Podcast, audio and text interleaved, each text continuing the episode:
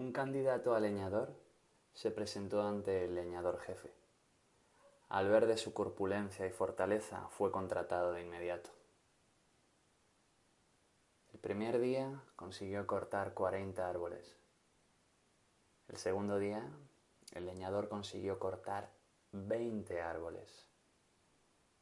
El tercer día, redoblando esfuerzos, trabajo de los días anteriores y poniendo el doble de empeño, de ira y de furia, apenas consiguió cortar tres árboles.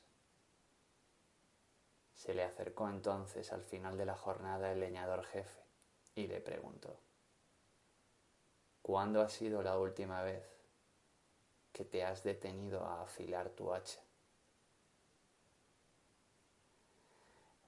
El leñador se quedó confundido y finalmente respondió, no he tenido tiempo, he estado tan ocupado intentando cortar árboles. www.escuchaemocional.wordpress.com